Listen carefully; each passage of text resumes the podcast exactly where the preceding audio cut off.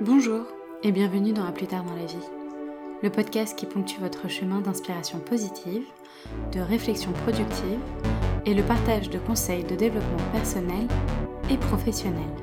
Je suis Axel, voyageuse dans l'âme, sophrologue et ravie d'être avec vous.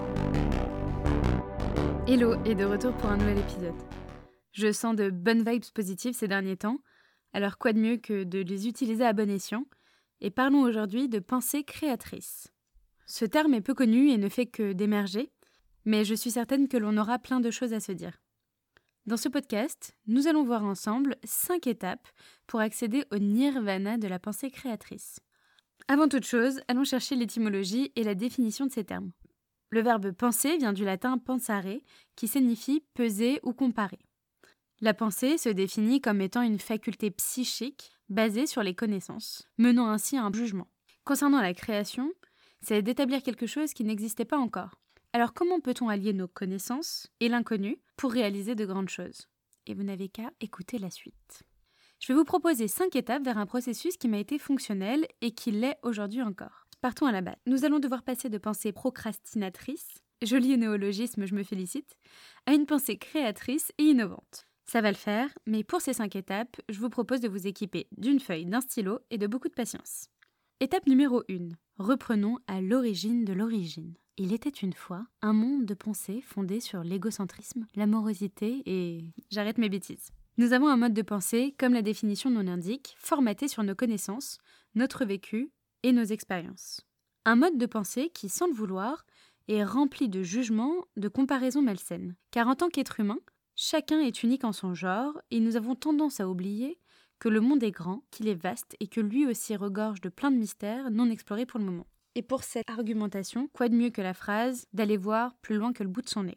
La première étape consiste à venir ôter ses barrières. Comme promis, dans le dernier épisode sur le discours positif, j'avais énoncé quelques idées de la théorie de Václavic que je vais aujourd'hui approfondir. Tout d'abord, repérons nos distorsions cognitives. Bon, dit comme ça, c'est un peu archaïque. Mais la distorsion cognitive, représente un mode de compréhension biaisé par nos connaissances et qui entretient un schéma de pensée connu et prévisible. Ce sont donc toutes nos interprétations déformées qui ne reflètent pas la réalité et en plus qui se répètent. Pour citer Vaslavic, les spécialistes de la communication ont estimé à 10 000 par seconde le nombre d'impressions sensorielles que reçoit l'individu. Il est donc évident qu'une sélection draconienne s'impose pour que les centres supérieurs du cerveau ne soient pas submergés par une information. Cela signifie donc que notre cerveau va venir couper les informations reçues en se basant uniquement sur nos connaissances. Václavic a développé une théorie permettant de repérer ces boucles et de les briser peu à peu.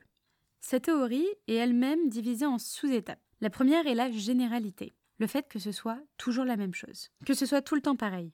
Je ne sais pas si vous avez déjà entendu cette phrase de quelqu'un qui vous dit que ah, les hommes sont tous les mêmes et c'est toujours pareil.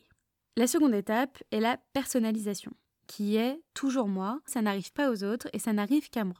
Donc cette même personne qui vous dirait que les hommes sont tous les mêmes pourrait vous dire que ces hommes qui sont tous les mêmes tombent toujours uniquement que sur elle. Et enfin, la dernière étape, c'est la focalisation, pour comprendre un peu mieux, c'est quand une personne se base uniquement sur un seul élément, sur un même sujet, qu'elle répète en boucle, malgré le temps qui passe. Donc pour revenir sur mon exemple, c'est un peu cette personne qui vous raconte que les hommes sont tous les mêmes, que ça ne tombe que sur elle, et elle vous raconte ça tous les jours. Si vous souhaitez, vous pouvez tenter de repérer dans votre journée. Peut-être ne faites-vous qu'une seule de ces distorsions cognitives, peut-être les trois. Mais la première étape, c'est juste d'aller les voir et les noter je répète, de les voir et de les noter sans les juger. Car attention, vous repartirez dans une boucle et vous ne m'écouterez plus, et ça, ça m'arrange pas. L'étape numéro 2, c'est d'aller remplacer nos habitudes. Et je sais que ce n'est pas chose aisée. Pour information, notre cerveau, aussi merveilleux soit-il, est un grand paresseux. Il crée des chemins neuronaux qu'il emprunte tous les jours. Lorsqu'il s'agit d'en emprunter un tout neuf, il ne se garde pas d'essayer les anciens chemins, et après plusieurs échecs, il se résigne à créer de nouvelles connexions, et là on parle de réels changements.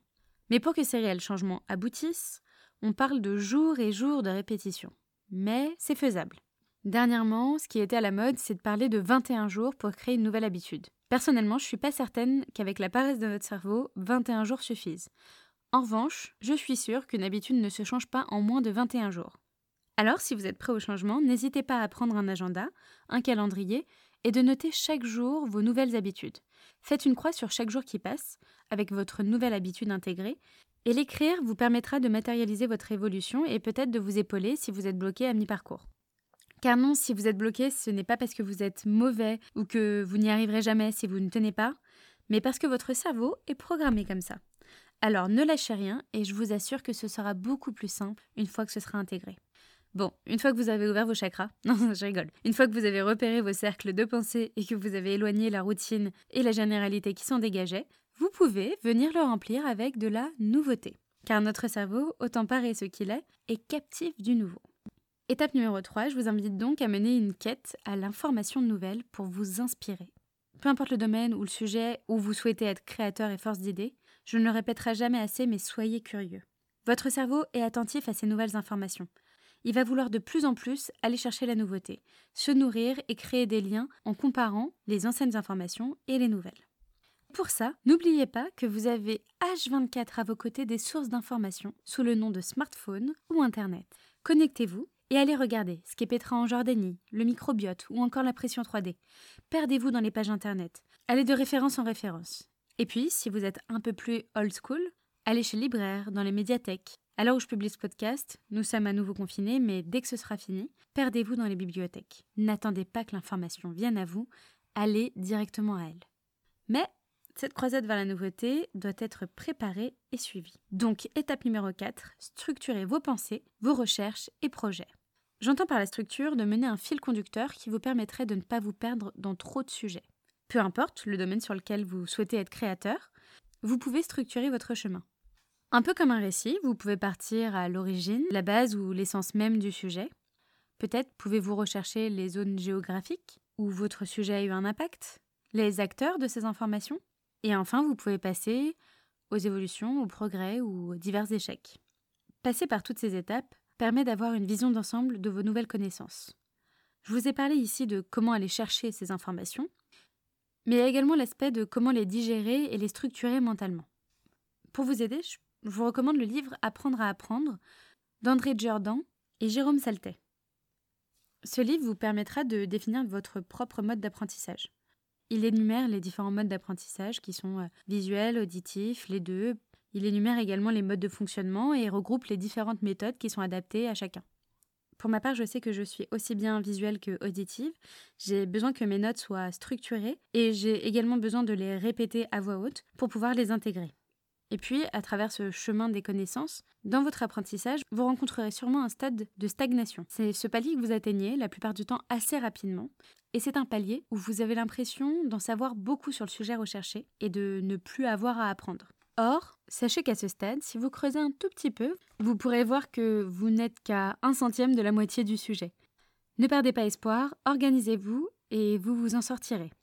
Et désormais, entre vos idées fraîches et vos boucles ouvertes, il ne vous reste plus qu'à, étape numéro 5, faire les choses. L'action mène à l'action, la pensée créatrice ne naîtra qu'à force de faire. Entrez dans la danse de ce cercle vertueux qui est la productivité. Pour ça, vous avez plein de moyens pour fructifier vos pensées. Vous pouvez passer par le processus d'idéation libre. C'est le cheminement d'une idée à une idée. Le brainstorming est magique.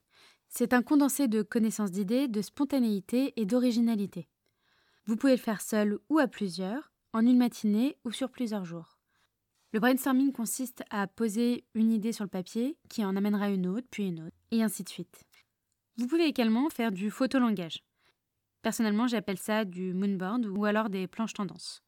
Par exemple, pour travailler mon Instagram, que je vous invite à aller voir si ce n'est pas encore le cas, le nom est dans la description de ce podcast, j'ai tendance à créer des visuels sur un PowerPoint.